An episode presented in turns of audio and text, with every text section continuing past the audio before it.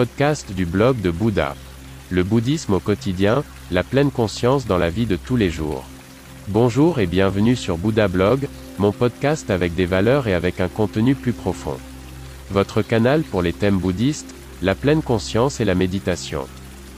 Je m'appelle René et je suis très heureux que vous soyez là. Pendant de nombreuses années, j'ai vécu dans un temple en Chine, j'ai été ordonné moine, j'ai étudié les arts martiaux et la philosophie du prince indien. C'est pourquoi j'ai créé ce podcast. Veuillez visiter mon site web, vous trouverez l'accès en bas de la description de ce podcast. Bonne écoute. Le sage souverain.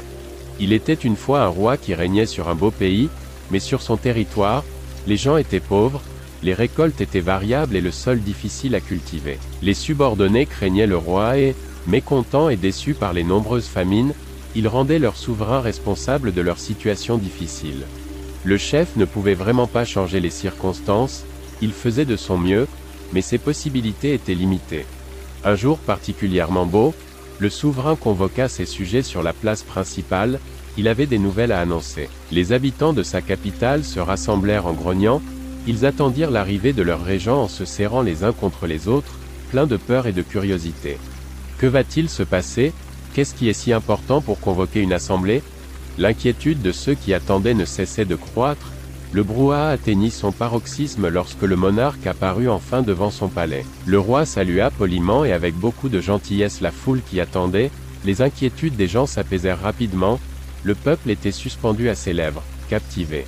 Mon fils ne doit pas grandir en tant que prince, dit le roi, il doit connaître la vie des hommes de manière normale, comme tout autre enfant de mon peuple dans mon pays, sans privilèges, sans statut. C'est seulement ainsi qu'il deviendra un bon roi, c'est seulement ainsi qu'il comprendra vraiment ses sujets. C'est ainsi que j'ai confié mon fils à une famille il y a quelque temps, ses nouveaux parents ne savent pas qui il est. J'ai échangé l'enfant d'une famille modeste avec mon fils, l'autre enfant grandit maintenant ici au palais. Mais je vous demande de prendre soin de mon fils, qu'il ne lui arrive aucun mal, s'il lui arrive quelque chose. Je vous demanderai des comptes à tous. Le souverain prit alors congé et retourna dans son palais.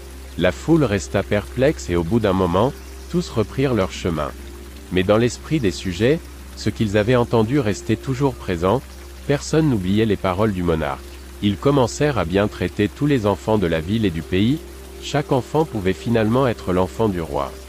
Le temps passa, année après année, les enfants grandirent, eurent eux-mêmes des enfants, mais personne ne savait encore qui était le prince. Grâce à l'amour et à la nouvelle cohésion entre les membres de la communauté, la ville et le pays se développèrent magnifiquement, le territoire du souverain se développa rapidement, de nombreuses écoles, bibliothèques et hôpitaux furent construits, et les voix des enfants furent également plus entendues que dans d'autres pays, l'opinion d'un enfant avait désormais un grand poids dans ce pays. Les gens étaient satisfaits et heureux, atteignaient une certaine prospérité, le pays était méconnaissable. Et pourquoi? Parce que chacun traitait chacun comme un roi. C'est eux que tu me dis, je l'oublie. C'est eux que tu me montres, je m'en souviens. C'est eux que tu me fais faire, je le comprends. Confucius, Kongfuzi, en chinois Kongfuzi, philosophe chinois 551 AV. CHR, jusqu'à 479 V. CHR. Merci beaucoup d'avoir écouté le blog de Bouddha. N'hésitez pas à visiter mon site web. À demain.